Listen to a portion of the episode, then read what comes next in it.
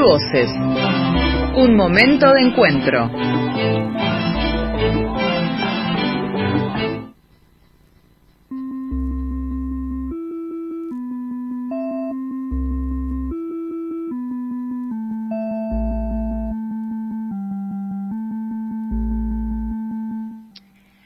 Buenas tardes, muy bienvenidos a este segundo encuentro, a este segundo programa de Entre Voces. Mi nombre es Noelia De Biasi. Hace un ratito nada más estábamos compartiendo la voz del vecino con Sergio Procaccini y continuamos acá en el aire de la 88.9, en el aire de Raíces Rock, en este nuevo encuentro. Llegó el jueves, 6 de la tarde, empezamos a relajarnos y justamente lo que venimos es a proponerles un momento de reflexión, un momento de disfrute, un momento de escuchar a protagonistas de su vida y además a escuchar, escuchar a protagonistas de nuestra vida, porque las mujeres que, que nos, nos, visitan, las mujeres con las que compartimos este, este rato acá en el aire de, de raíces, son mujeres peculiares, que no son comunes y silvestres, son mujeres que se destacan por algo. ¿Se acuerdan que en el primer programa dijimos que eh, eran mujeres que habían tenido algunas oportunidades, que también a estas mujeres perdieron, perdieron algunas oportunidades, pero buscaron resignificarse, buscaron encontrar nuevos caminos. Y hoy me acompaña una, yo me animo a decirle que es una de las mujeres que más protagonistas son eh, eh, de su vida y que a mí me toca conocerla en un, no hace muchos años, ¿eh? pero desde que la conocí me cautivó su historia de vida. Estoy con María Laura Quinteros. Ella es em, una mujer formidable. Ella es eh, justamente como, como pudimos poner así en nuestro flyer, ella fue parte del eh, equipo eh, del seleccionado nacional de Taekwondo. Ella es taekwondista, es profe, es una mujer fenomenal. Y gracias Laura por acompañarme en esta tarde. Buenas tardes, ¿cómo estás? Hola Noé, gracias. Gracias a vos por invitarme, eh, por permitirme estar compartiendo este momento con vos. Bien, eh, bien, estoy bárbara. Muy bien, contenta estar acá.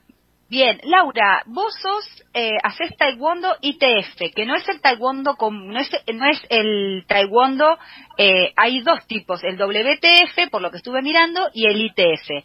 En un ratito, si te parece, vamos a estar desmenuzando un poquito la cuestión del taekwondo, pero eh, para, para arrancar, como para empezar a calentar motores y romper el hielo, dado que vamos a tener un, un ratito de charla, te invito a que te definas o que, o que nos cuentes, porque la palabra definición también, viste, es un poco dura, que nos cuentes cómo sos en tres palabras, en tres acciones, en tres conceptos, en tres ideas. ¿Te, si te podrías eh, definir o contarnos cómo sos en tres? Sí, no sé si podría. Eh, Vamos a intentarlo. La percepción, la percepción que yo puedo llegar a tener de mí, eh, te diría que soy obsesiva, con las cosas, muy... Sí. En, porque estoy tratando de nombrar palabras que me puedan definir en distintos ámbitos y obsesiva va con, con distintos ámbitos. Comprometida también. Em, y, y determinada puede llegar a ser otra otra que por ahí es un poco, como vos decís, son definiciones duras porque van más allá después de, de la característica de, la persona en sí, ¿no? Si sos cálido o no y demás, pero sí son eh, como tres palabras que creo que pueden llegar a definirme. A vos te definen. Lau, y vos además de, de ser eh, de formar parte del seleccionado de Taekwondo y ser múltiple campeona, tuvieron el tricampeonato en el 2011, también tuvieron un bicampeonato en el 2009, tuviste muchísimas, estoy acá leyendo la, la, la nómina de, de, cuestiones que en las cuales has participado y tenés campeonatos mundiales muchísimos, Canadá, Alemania, Polonia, Italia, Varsovia, Nueva Zelanda, Inglaterra, España, Jamaica, has paseado, has competido, has disfrutado esto que es la alta competencia. ¿Qué nos pasa a las mujeres cuando entramos al taekwondo de ITF, que es particular, que tiene características bien definidas, que las vamos a charlar en un rato. ¿Qué le pasa a una mujer que entra al taekwondo? Y además quiero contar eh, taekwondo en la alta competencia. Y además quiero aprovechar para contar que Laura se desempeña en, eh, el, área en el área de informática de una, en una empresa local. ¿Qué intento decir acá? Laura eh, trabaja en lo que históricamente hemos ubicado en cuestiones que parecieran, pareciera, que acá las estamos demostrando que no son, dominadas por varones. Y acá viene la pregunta, ¿cómo es la alta competencia, eh, Laura, en, para una mujer en una actividad que es de contacto y que pareciera ser que solamente la pueden realizar los varones como, como en algún momento nos lo han contado? Bueno, sí, no, el alto rendimiento en general, eh, para la mujer, quizás a diferencia del hombre, eh, yo creo que un poco, eh, si bien la preparación es la misma, porque al momento de competir, competís contra mujeres, o sea que no, no vas a requerir una preparación física extra porque vas a competir con un hombre, ¿no? Pero eh, sí te pasa que, por ejemplo, si, si, vas a, si sos mamá o algo por el estilo, eh, tenés un corte ahí en, en, la vida deportiva que quizás a un, a un hombre no le sucede. Eh, pero desde el punto de vista de, de la preparación, eh, digamos que es un estilo de vida. Ser deportista es un estilo de vida y ser competidor de alto rendimiento también, porque uno tiene que relegar eh, muchas cuestiones en pos de la búsqueda de ese rendimiento cuasi perfecto que te permita llegar a lo más alto de un podio, eh, porque para eso entrena el deportista de alto rendimiento o la deportista de alto rendimiento. Así que eh, implica dejar muchas cosas, dejar muchas cosas porque una quiere, ¿no? Eh, tiene un objetivo adelante y se está preparando para eso. Lau, eh, al momento de, iniciar esta, esta serie de, entrevistas aquí en, Raíces, lo planteamos como mujeres a mujeres que son protagonistas y así de esta manera te presenté. Si tuvieras que definirte, ¿no? O, contarnos qué te hace, qué te hizo protagonista de tu vida, ¿te parece que el taekwondo logró eso? Sí, sí, sí, sí, sí, totalmente. El taekwondo te forma como persona, incluso, eh, te va moldeando, te hace crecer, te abre la cabeza.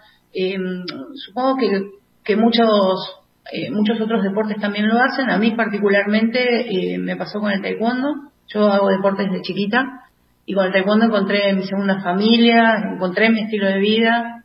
y, y me permitió realmente proponerme objetivos que inicialmente parecían imposibles, llegar a competir en un mundial, representar a mi país, viajar por el mundo. Y, bueno, con este tema de la determinación y del compromiso, eh, me di cuenta de que lo podía lograr, eh, pero conforme pasaba el tiempo y estando en el camino. Eh, hay que embarcarse en todo eso sin, sin saber cuál va a ser el resultado. Y hay que tener el empuje propio y la compañía de, de mucho de mucha gente que te ayuda también a llegar a ese, a ese lugar. Compañeros, entrenador, familia, eh, todo. Lau, acá acá Sergio, que es mi compañero y, nos está escuchando, me pregunta ¿a qué edad arrancaste?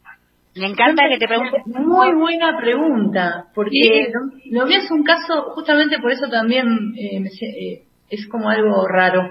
Yo empecé a hacer taekwondo a los 22 años es muy, es muy interesante, es muy interesante esto porque creemos que si, si no, no somos deportistas de alto rendimiento a, los 15, 16, 17 ya es como que perdimos el tren, viste que hay como una, como una cuestión muy instalada. Sí, tal cual. Eh, lo que pasa es que, bueno, el, tema de lo que te dije de que era obsesiva es como bastante marcado en mí, entonces empecé a los 22 y no paré y a los 25 ya estaba yendo a mi primer mundial y de ahí no paré ningún mundial durante 14 años, estuve compitiendo en mundiales. Eh, sí. Hasta los 39, que fue mi último mundial, y que después fui mamá. Ya después de eso fui mamá de mellizos, así que también ahí protagonizando un poco, tomando las riendas de, de mi deseo de ser mamá. Y, y si tuviéramos que, que ir al tema, eh, a, tu trabajo por ahí que no, que ya no tiene que ver, o quizás sí, ¿eh? Ojo, me, me atrevo a opinar, eh, que no tiene que ver tanto con el placer, sino que con la cuestión más del trabajo puro y duro de ir a la oficina y todo esto, que, es tu tarea de, de, de informática. Vos en un momento te desempeñaste en el área de seguridad informática y ahora estabas en un área bien puntual, recordámela. Sí, ahora estoy en redes y comunicaciones. Redes y, redes y comunicaciones, al igual que el área de seguridad, eh, son áreas que están generalmente eh, invadidas y atravesadas por varones. ¿Cómo es manejarse en ese entorno? Y en ese entorno la verdad es que es más difícil que en el deporte. En el deporte tenés las categorías de mujeres, categorías de hombres, por edad, por peso. En el ámbito de la informática, sobre todo en áreas técnicas como redes, comunicaciones, eh, hay mucho más eh, dominio eh, de los chicos que en realidad básicamente lo que me ha sucedido desde que empecé a trabajar a los 19 años era esto de tener que demostrar que sé lo mismo que ellos o, incluso les puedo llegar a explicar algo quizás en algún punto. me ha pasado y me sigue pasando constantemente. Eh, de hecho, ahora hay, más mujeres en el ámbito de la informática, pero muchas están orientadas a la parte de aplicaciones, de desarrollo, análisis. Eh, las áreas de técnicas eh, puras son todavía, no se vuelcan mucho las chicas a esa parte. Estamos hablando con María Laura Quinteros. Ella es quinto dan de, eh, Taekwondo en ITF. Además, es múltiple ganadora a nivel mundial en distintos campeonatos. Eh, vamos a estar charlando con ella hasta las seis y media de la tarde. Vamos a hacer un pequeño corte y en un momento nada más continuamos con María Laura Quinteros.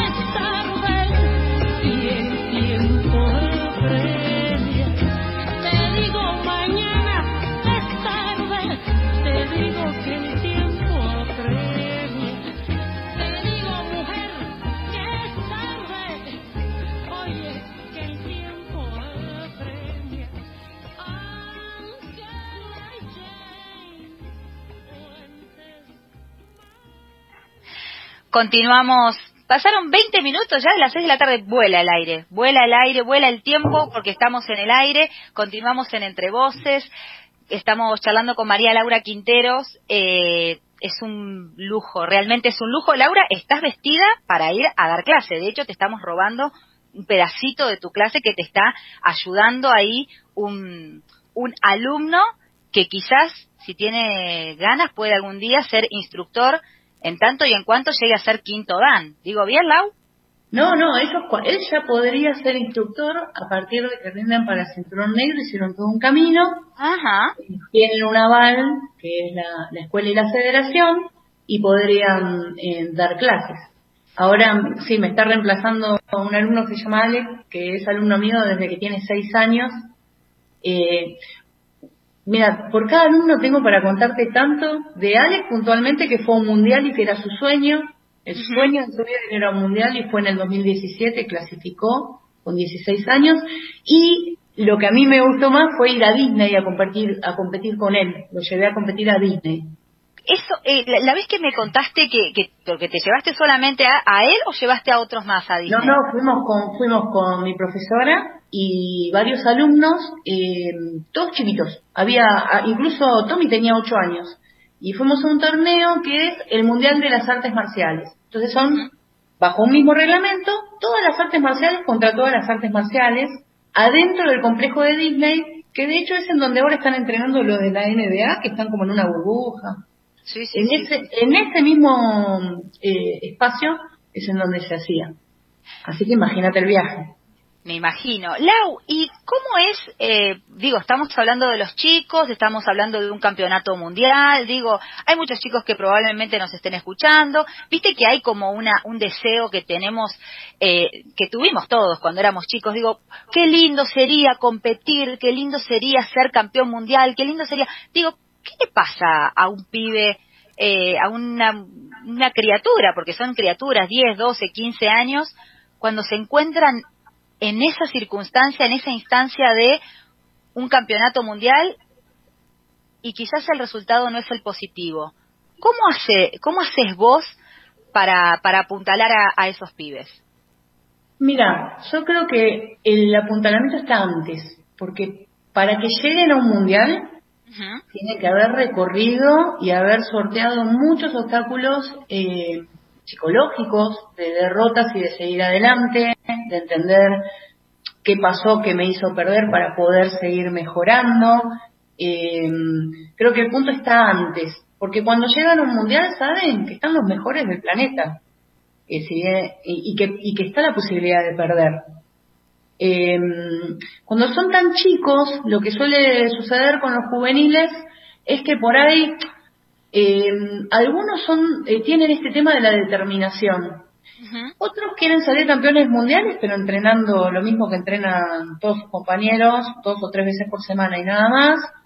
Y la realidad es que para llegar a un mundial necesitas otro tipo de preparación, otro tipo de enfoque y otro tipo de acompañamiento, eh, no solamente del taekwondo, sino en la preparación física, en la alimentación, eh, muchas cosas, son muchas cosas. Vos pensás que son chicos juveniles, 15, 16 años, 17, que por ahí no salen un viernes, un sábado, porque al otro día entrenan temprano, porque tienen que recuperar su, su cuerpo para un estímulo eh, al siguiente día. Eh, porque no van a ir a comer a McDonald's porque no les sirve.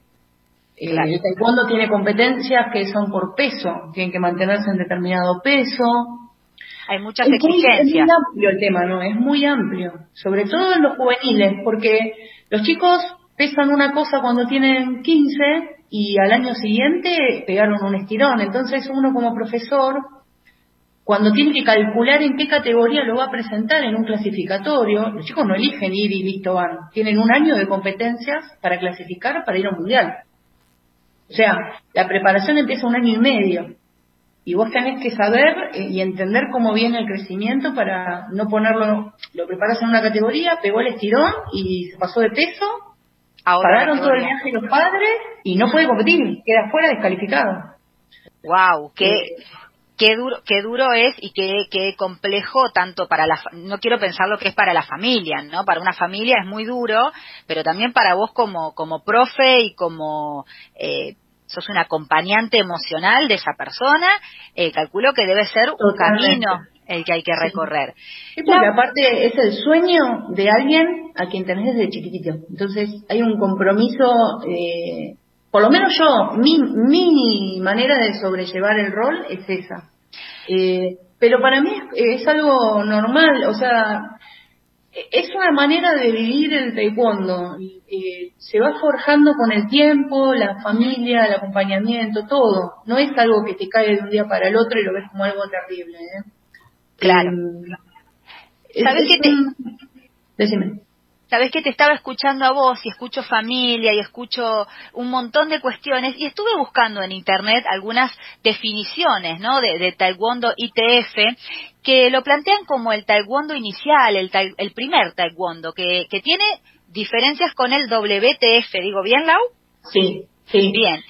Y un, a ver si coincidís conmigo en esta definición. Dice que alguno de los principios del ITF, del Taekwondo, es el autocontrol, la perseverancia, el autoestima, la empatía, la libertad, la justicia y la paz.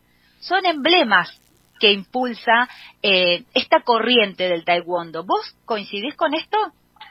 Sí, en realidad el Taekwondo en sí tiene cinco principios que los aprendemos ni bien empezamos como practicantes que son eh, cortesía, integridad, perseverancia, autocontrol y espíritu indomable. Y esos cinco principios uno los enseña o los aprende, yo los aprendí de adulta cuando empecé, eh, y los, los ejerces en la práctica, pero el, el objetivo en sí es que después los ejerzas en la vida y sean parte de tu estilo de vida. Dentro de lo que vos decís de la paz y de... Eh, hay un juramento también que tenemos los taekwondistas, uno de los puntos de ese juramento es eh, crear un mundo de paz, ser un campeón de la justicia y la libertad, es otro de los... Entonces, eh, tiene mucho contenido filosófico, eh, muchísimo, que uno cuando lo lee desde afuera, sin haberlo vivido desde adentro, parece como, como ¿viste esos conceptos de la película tipo Karate Kid? Eh, sí, sí. Estaba pensando en eso, no te voy a mentir. Y después, y yo se lo cuento a mis alumnos, les digo, después te encontrás con que si no lo ejerces, buscas ejercerlo. eh, es así, te, te, forma, te forma, te ayuda. Eh, la verdad que es algo maravilloso, es algo maravilloso. Yo tendría que ser parte de la educación de, de todo, de todas las personas. Es muy interesante escuchar, estamos hablando con María Laura Quinteros. Eh, Laura, eh, estoy mirando tu foto, le recuerdo a la gente que Laura está en su casa, está por empezar su clase de, porque ella es profe además, eh, está por empezar su clase y, y yo estoy en mi casa y Fermín y Malena están allí en la radio, están haciendo la operación técnica, estamos en el aire del 88.9 y estamos conectados por Meet. Y estoy viendo la foto de Laura, que Laura está con sus hijos con esos dos buditas, que son dos pelados divinos, un pelado y una pelada. Laura, ¿cómo es, eh, cómo es eh, encontrarte en, esta situación de estar siendo mamá, estar siendo profe, estar trabajando en el área de informática? ¿Cómo es eh, estar, estar siendo protagonista también en este rol que es la maternidad? La maternidad es lo mejor que me pasó en la vida, en la vida. Los Pedro y Valentina, que son los mellizos eh, míos, que ahora tienen dos años y tres meses, em, me cambiaron, te dan el, o sea, a mí me decían, te van a cambiar las prioridades, se te va a dar vuelta todo, y es tal cual, es lo mejor que me pasó. Em, yo hoy te comentaba que la definición que, que di de obsesiva, determinada, ellos llegaron para sacarme la obsesividad, eh, todo, todo, todo lo que lo que quisiera planificar lo, lo rompen y yo soy feliz con, con, eso. O sea, es lo más importante que me pasó en la vida. No hay nada más más importante y prioritario que, que los gordos. Y en esa foto que vos ves, yo estoy dando clases, yo estoy tomando teoría en mi clase infantil. Eh, ellos venían todos los martes y los jueves que yo doy clases eh, venían al club conmigo y los cuidaban en el club. Así que eh, los dos empezaron a gatear en el, en el, en el tatami, el piso de goma que, ves en la foto. Eh, en algún momento empezaron a caminar también, a jugar con mis alumnos. los ves? ¿Les ves perfil de, de taekwondistas o, o, qué, o qué te gustaría? Ellos hacen taekwondo, porque de tanto mirar eh, se hacen la patada, eh, hacen los puños, eh, también hacen sentadillas porque hacemos preparación física. Yo, uno siempre quiere, ¿no? Que hagan, pero la verdad es que tenemos una postura con respecto a eso de que elijan lo que quieran. Sí, me parece muy importante que hagan deporte, eh, ojalá elijan taekwondo y, lo vivan. y lo vivan. Eh, yo creo que, hay que dejarlo ser. Eh, y bueno, nada, sí, van a convivir con el, con el taekwondo. Aparte, todos los chicos ahora me preguntan, cuando hacemos Zoom, me preguntan, Messi, ¿cómo está Pedro? ¿Cómo está Valen? Eh, los, los tenían a UPA, ¿me entendés? Son, chicos... son parte, son parte de, de, de, esa vida, de esa vida que, que vos llevas adelante con el deporte tan, tan atravesado. Sí, es que yo, si vos le preguntás a cualquier padre de alumno o madre de alumna mía, eh, yo siempre digo que el taekwondo es mi segunda familia y que espero que ellos lo vivan de la misma manera. Eh, pero siempre, siempre, siempre. Em, y ellos, para, yo, los, los alumnos míos que por ahí ahora tienen 19, 20 y empezaron conmigo a los 6, eh, a, lo, a Pedro y a Valentina los alzan, lo, llevan para un lado. Ahora no, por supuesto, pero son como los tíos. Totalmente. Eh, Laura, eh, te agradezco muchísimo. Me gustaría, por último, eh, como para ya ir cerrando, así vos podés ir efectivamente a tu clase a, estar con tus alumnos. Sabemos que, que, es todo de manera virtual, pero a estar con tus alumnos al fin, como estuviste hoy con nosotros. ¿Dónde te podemos encontrar aquí en la Ciudad de La Plata? ¿Representás algún club? Y por último, último, último, saber si te estás preparando para algún mundial, porque en algún momento me comentaste algo de eso a, nivel virtual. Sí. Eh, mira, yo doy clases en el Club Everton, en La Plata, en 14, 63 y 64. Obviamente ahora no, estamos siguiendo protocolo y, lineamiento como todo el mundo.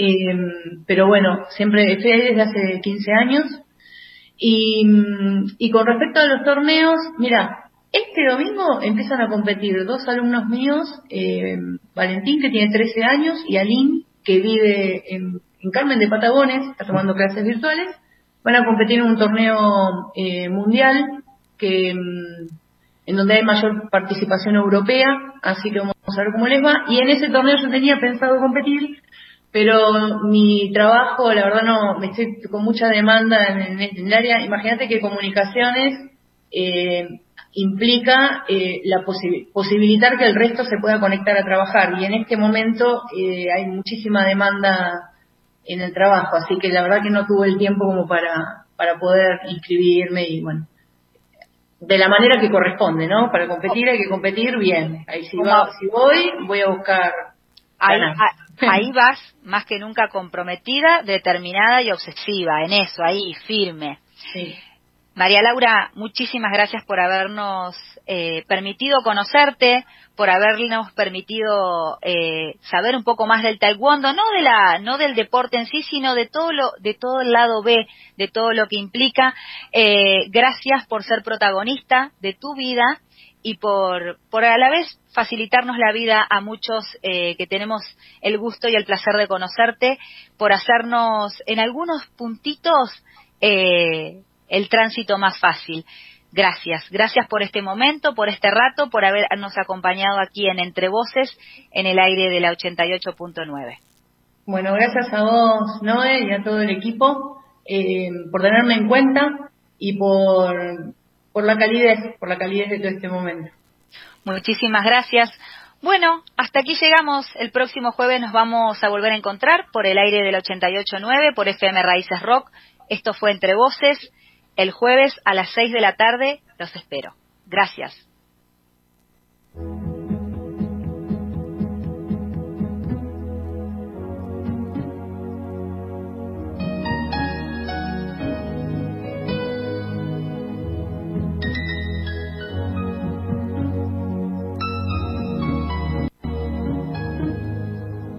Tá escuro e ninguém te ouve. Quando chega a noite e você pode chorar, há uma luz no túnel e desesperados, há um cais de porto pra quem precisa chegar. Eu tô na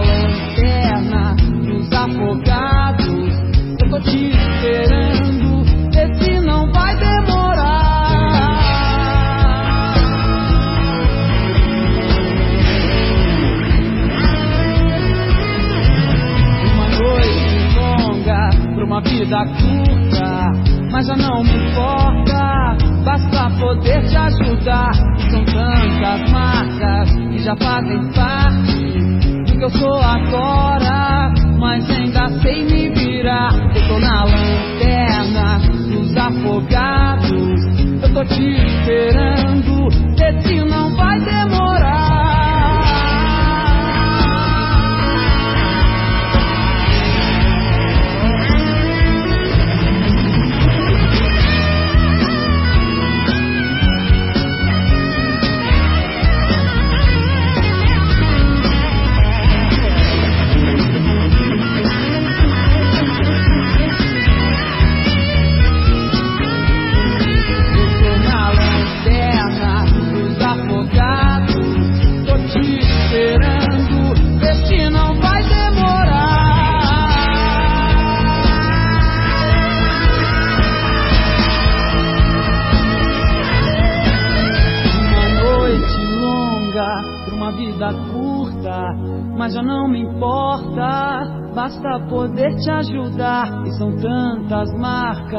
Já fazem parte do que eu sou agora. Mas ainda sei me virar. Eu tô na lanterna dos afogados. Eu tô te